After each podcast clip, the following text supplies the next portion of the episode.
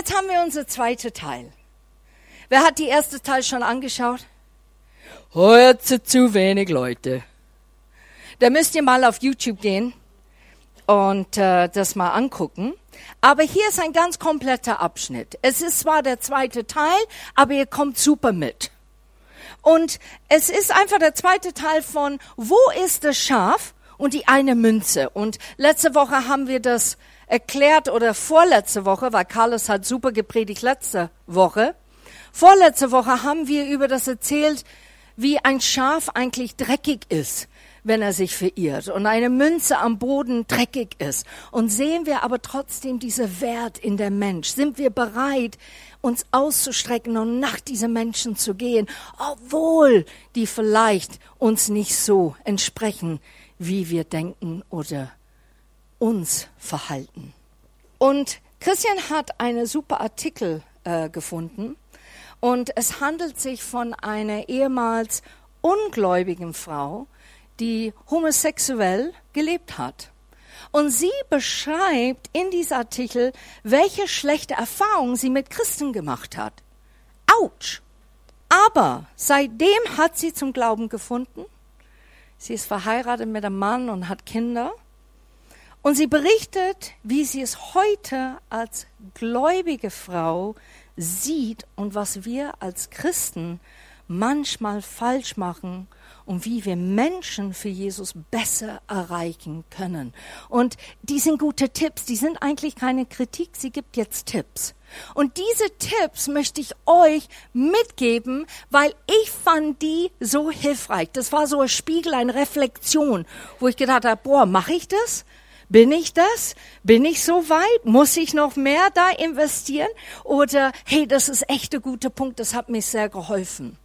Und ich glaube, wir können einiges davon lernen und manches umsetzen. Stimmt's? Können immer lernen. Wir sind immer werdende Lernende. Sagt man das auf Deutsch? Werdende Lernende? Ich finde das irgendwie cool, der Satz. Wir sind die werdende Lernende. Ist doch super. Und ich möchte auch hier betonen, es hat nichts mit Straßeneinsätzen zu tun, und organisierte Evangelisation, weil das ist eine ganz andere Methode. Wenn man auf die Straße geht, man weiß nicht, ob man diese Menschen noch mal trifft. So man gibt Eus. Eus rein in das Gespräch, Eus in die Fragestellung, alles geben wir rein, damit wir überhaupt jemand hellhörig machen auf Jesus. Und Rainer hat einen ganz wichtigen Punkt gesagt. Leute haben das Bild von Jesus total anders gerückt. Die haben ein anderes Bild von wer Gott ist und meinen Gott so zu kennen. Und deshalb ist es wichtig, dass wir auf die Straße gehen und sagen, hey, so ist mein Jesus. Ich möchte dir einfach erklären, wie mein Jesus ist und wie ich ihn kenne aus des Wort Gottes. So, ich werde sie heute zitieren, was sie sagt und was sie geschrieben hat.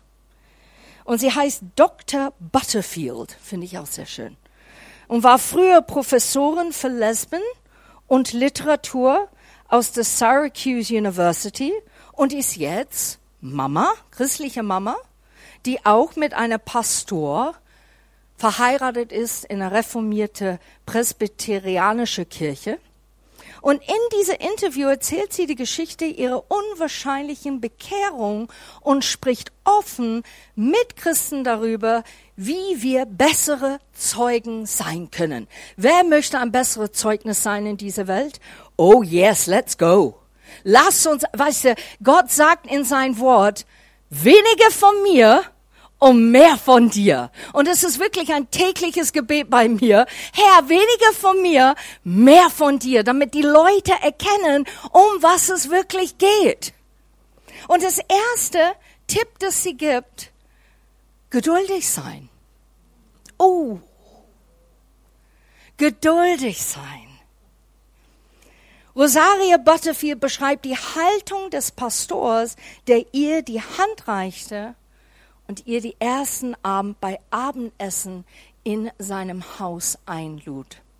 Und ich finde es interessant. Die haben zwei Dinge nicht gemacht. Das erste ist, komm in unsere Gemeinde. Na komm, bist herzlich eingeladen. Und der zweite, das sie nicht gemacht haben, die haben nicht das Evangelium weitergegeben.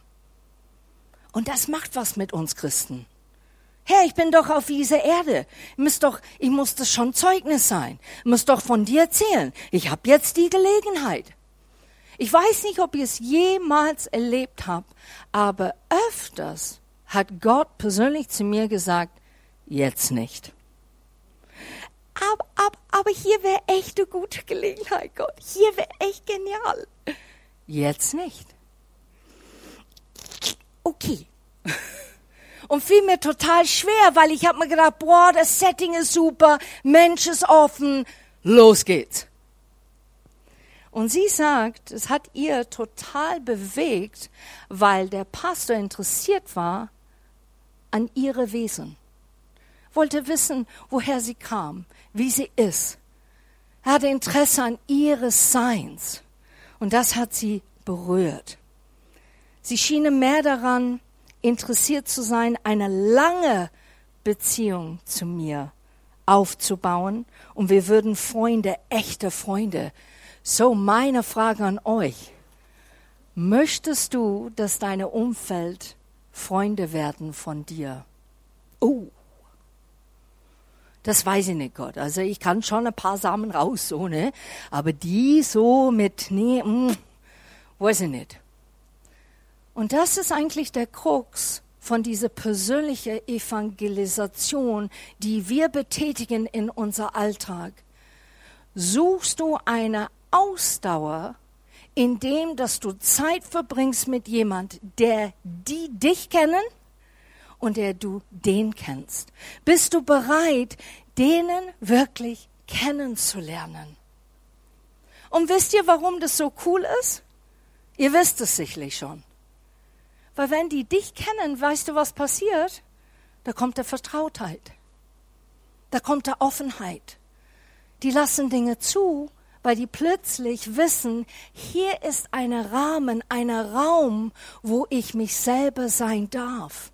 Ich darf mich so sein und ich darf so offen und ehrlich sein. Und das ist hyper wichtig. Und sie sagt auch, bewahre Respekt anderen gegenüber und stelle viele Fragen. Gute Evangelisten sind geduldig. Wir versuchen nicht Menschen zu Entscheidungen zu drängen, sondern wir begleiten sie als echte Freunde, die sich um sie kümmern. Und das ist auch eine Sache, wo manche hier sitzen und sagen, oh Gott sei Dank, gut. Ha, ich bin fein raus. Also ich muss nur die Beziehung aufbauen, ist ja cool. Achtung! Es geht nicht um Bequemlichkeit, es geht nicht um Hilflosigkeit und es geht definitiv nicht um Feigheit. Und das kann man verwechseln, indem dass er sagt, ja, aber die Kerstin hat gesagt, das können wir so machen jetzt. Nein, wenn du weißt, dass es bequem für dich, damit du nicht über Jesus erzählen musst, dann ist etwas da falsch dran. Da muss man drauf achten. Und da gibt's dieses super Zitat, predige immer das Evangelium und wenn nötig, benutze Worte. Francis von Assisi anscheinend hat es gesagt. Und ich finde es so der Hammer. Lebst du Gott, ohne dass du etwas sagst? Und ich glaube, manchmal haben wir auch so ein Bild. Gott, wie soll ich dich vorleben, ohne etwas zu sagen? Soll ich so gucken? Hallo. Nein, überhaupt nicht. Du sollst dich selber sein, aber du sollst immer Gott reinlassen, dass er zu dir reden kann und auch übernehmen darf, wo du vielleicht übernehmen möchtest. Der zweite Punkt höflich sein und dennoch forschend. Und da spreche ich schon mal die junge Generation an jetzt ganz kurz. Etikett ist aus dem Fenster. Ich sehe das beim Autofahren, das ist keine Hände hoch, vielen Dank, dass du mich reingelassen hast mehr. Also das existiert einfach nimmer. Es ist ja selbstverständlich. Und diese Höflichkeit, dass wenn du in einem Bus bist und es proppenvoll, und eine älterliche Dame oder älterliche Herr kommt oder jemand, der Probleme hat zu stehen. Junge Menschen, die bleiben sitzen. Aber unsere Generation genauso. Wir bleiben sitzen. Ich bin zuerst gekommen, meine Füße sind müde.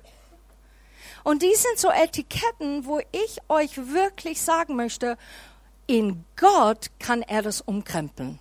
Und es geht nicht um Prägen, Prägung und es geht nicht um Kultur.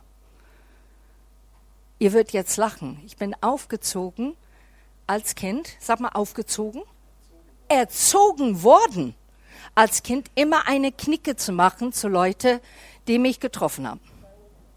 So, ich habe das, bis ich neun war, habe ich das tatsächlich immer wieder gemacht. Und wo dann Prince Charles kam in Papua-Neuguinea, da war ich geübt. Aber irgendwann einmal habe ich zu meinen Eltern gesagt, sei mir nicht bes. Müssen wir das jetzt immer machen? Und meine Mama, aber ist doch schön.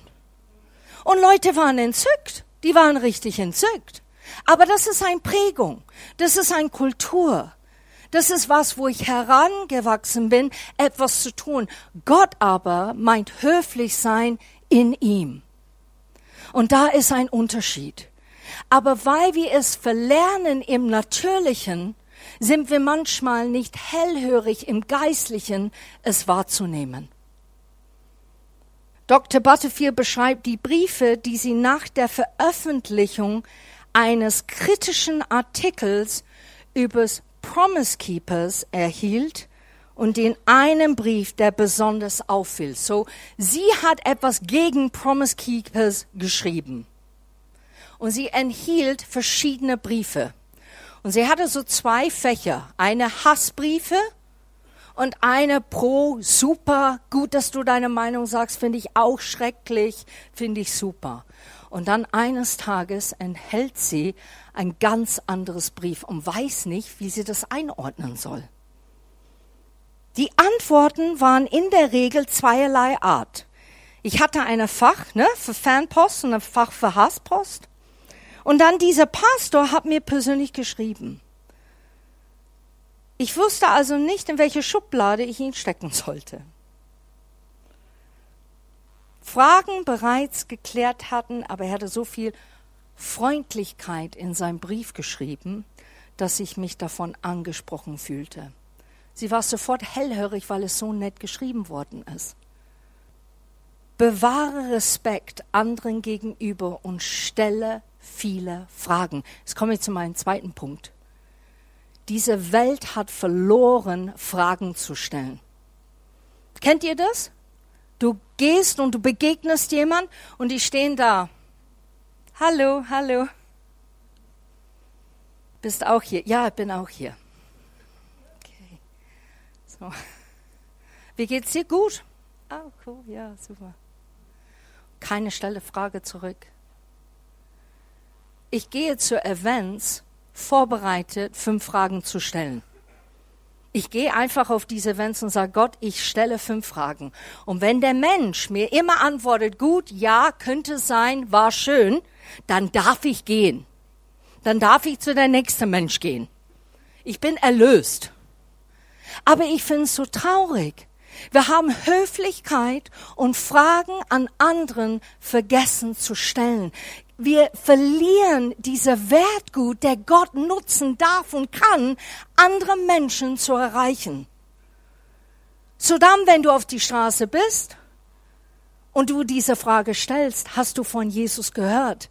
Dann ist es eine Frage, der gefüllt ist, geistlich gesehen, aber auch mit Interesse der andere gegenüber.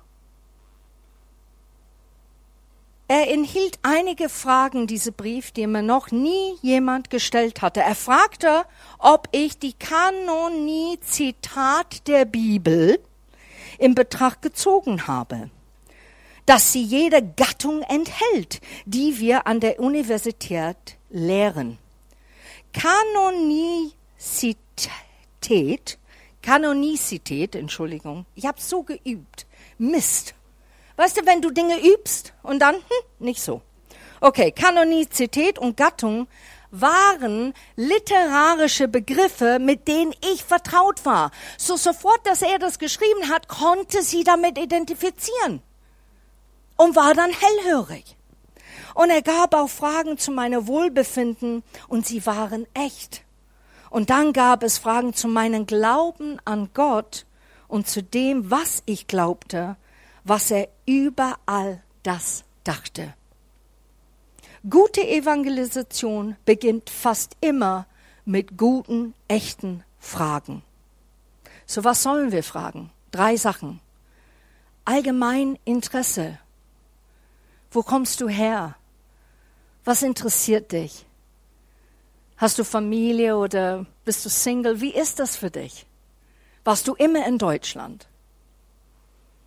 Und dann die zweite Frage sind Wertefragen. Was sind deine Hoffnungen, deine Träume, deine Bestrebungen? Das finde ich immer interessant, weil die Leute müssen dann pausieren meistens, wenn du diese Frage stellst. Uh, so gute Frage.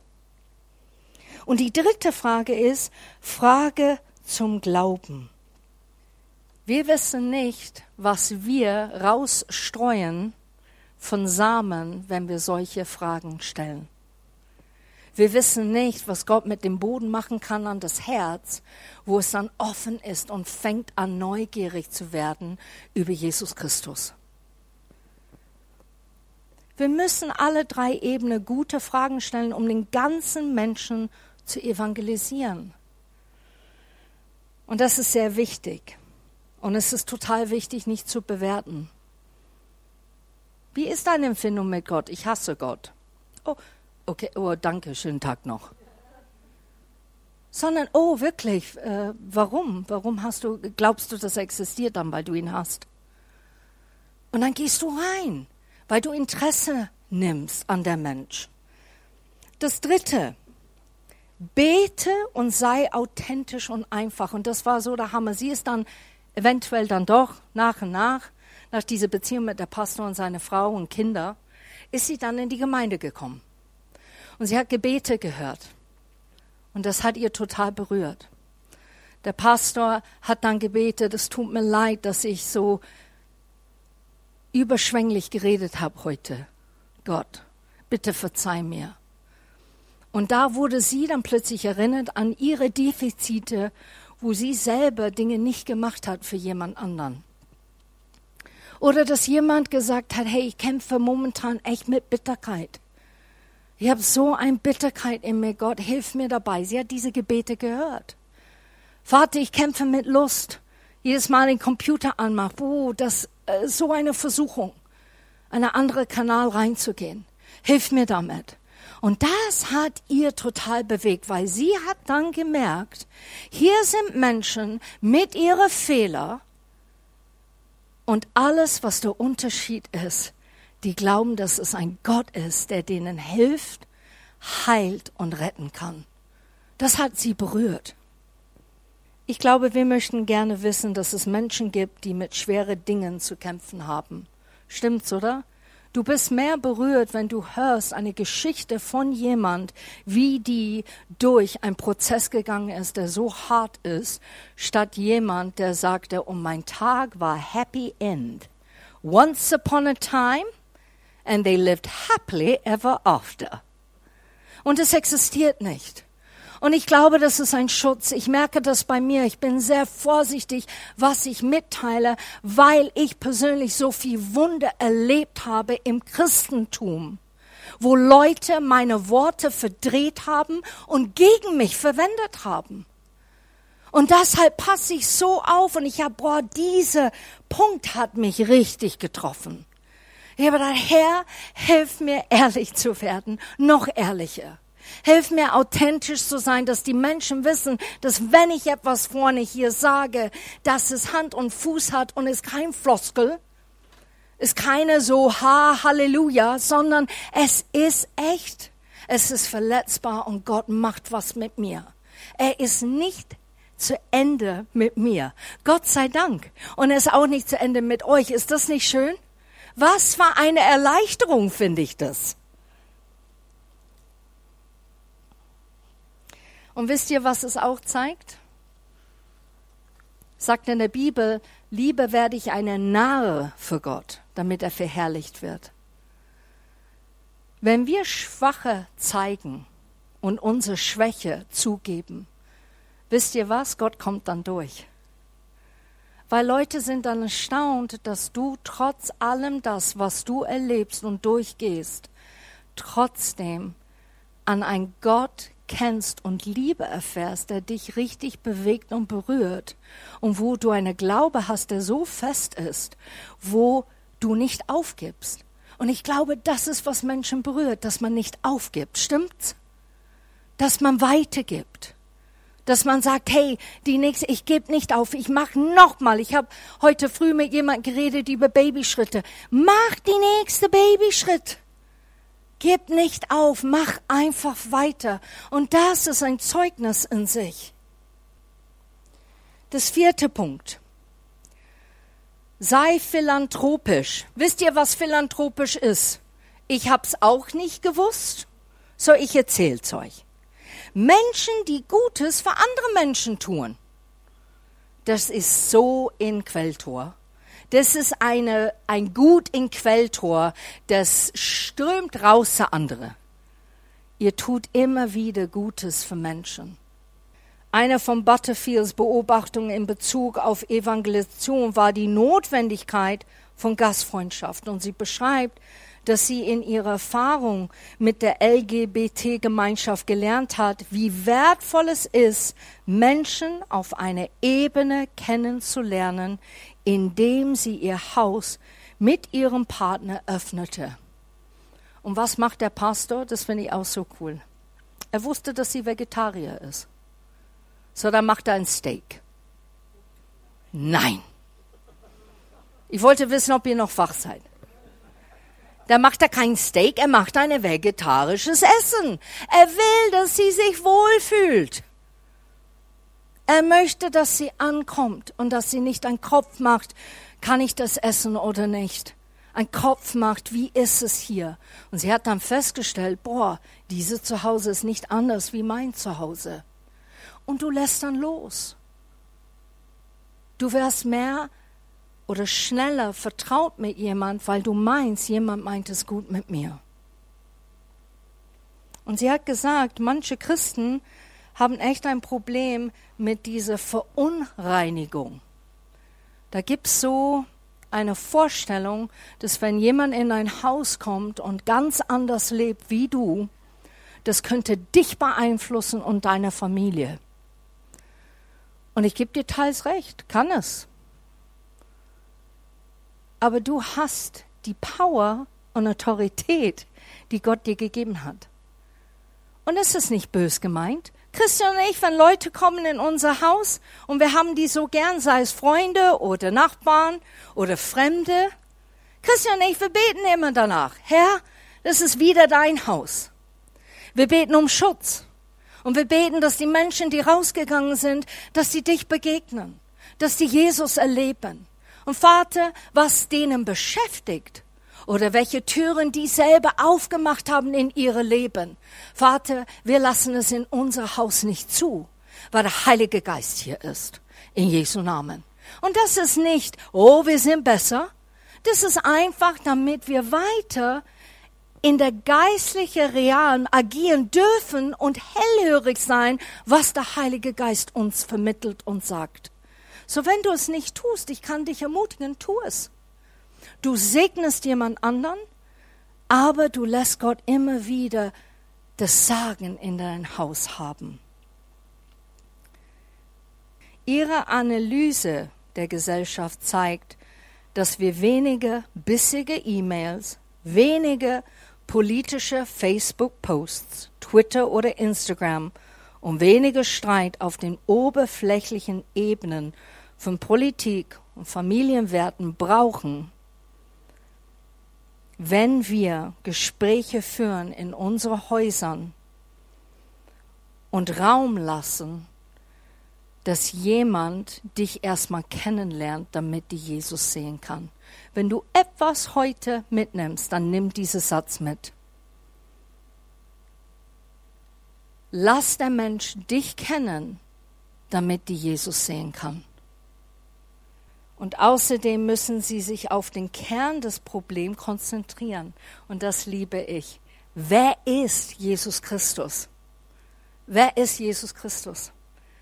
Und das ist der fünfte Punkt, dass sie sagt, sie sagt, verabschiede dich von Vorlieben.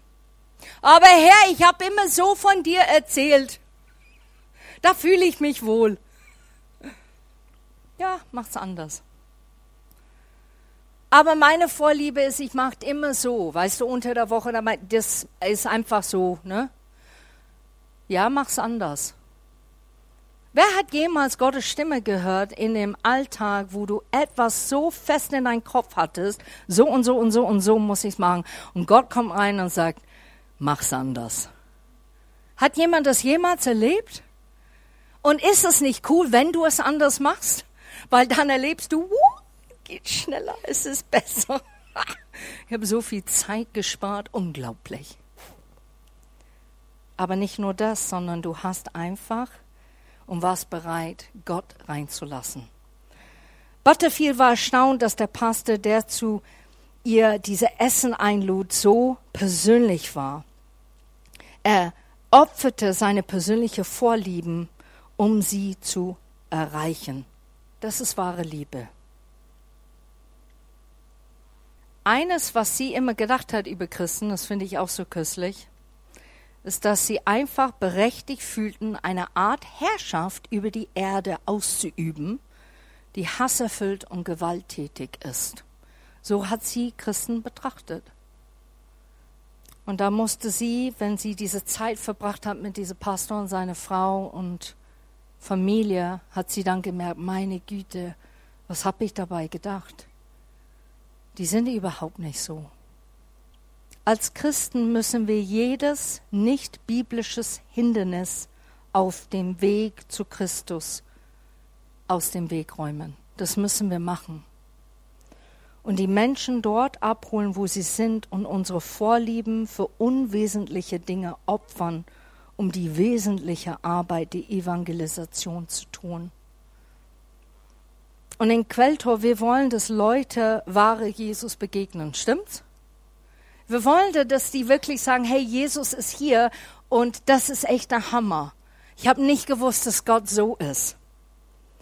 Und das ist nicht abhängig von unserer Kultur und unserer Prägung. Und das ist so wichtig. Unsere Kultur und unsere Prägung bestimmen sehr oft, wie wir Gott vermitteln und was wir sagen und zeigen. Und Gott möchte tatsächlich reinkommen und uns begegnen und sagen, das möchte ich, dass du behältst von deiner Prägung, weil das ist gut. Und das möchte ich, dass du abgibst von deiner Prägung, weil das ist nicht gut. Und diese Kultur, die du aufgebaut hast über mich, ich bin viel, viel mehr als das. Dann lass es bitte, leg es ab bei mir und lass mich wirklich dir zeigen, wer ich wirklich bin. What would Jesus do? Diese Armbänder gingen rum, ne? WWJD. What would Jesus do? Was würde Jesus tun? Es gibt so ein Lied davon, wo es sagt, wir sollen seine Stimme sein. Wir sollen seine Hände sein, wir sollen seine Füße sein. Wir sollen das vermitteln zu der Welt, dass die Welt nicht sieht, dass Jesus lebendig ist und real. Carlos hat letzte Woche über Van Lappa geredet. Das hat mich echt berührt. Sie hat dieser Eis verkauft, hat über den Eis gebetet, die Waffen und hat es weitergegeben und die Menschen gebetet, als sie wegging und segnete. Sie wusste, was für eine Power und Autorität sie hat mit ihrem Gott. Weißt du das? Weißt du das, wenn du für jemand betest am Telefon, wenn du für jemand betest in deinem, in deiner Kreis von Freunden, wo jemand sagt, boah, mir geht's so schlecht.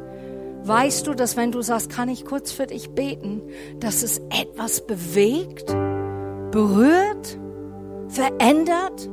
Ich war so stolz auf jemand. Jemand hat mir erzählt vor dem Gottesdienst, dass die für diese Person beten, der so in eine Krise steckt mit Depression und Krankheit. Und sie betet. Und sie betet laut über diesen Mensch. Und er merkt einen Unterschied, wenn sie betet. Wir haben so viel. Wir haben so viel. Warum geben wir es nicht weiter?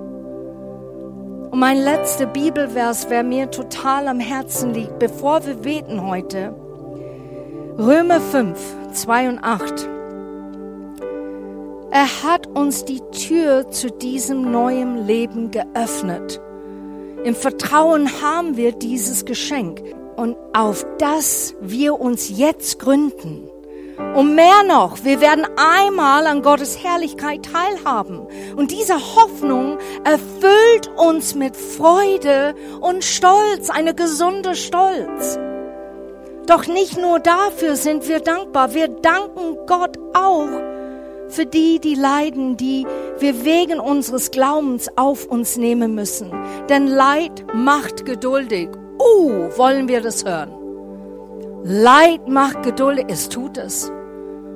Ich kenne Leute, die sitzen hier heute und die haben Krankheit nach Krankheiten, Viren nach Viren eingefangen und haben gelernt, einfach die Augen auf Gott zu schauen und sagen, ich kann nicht mehr. Mein Körper macht jetzt gerade nicht mit.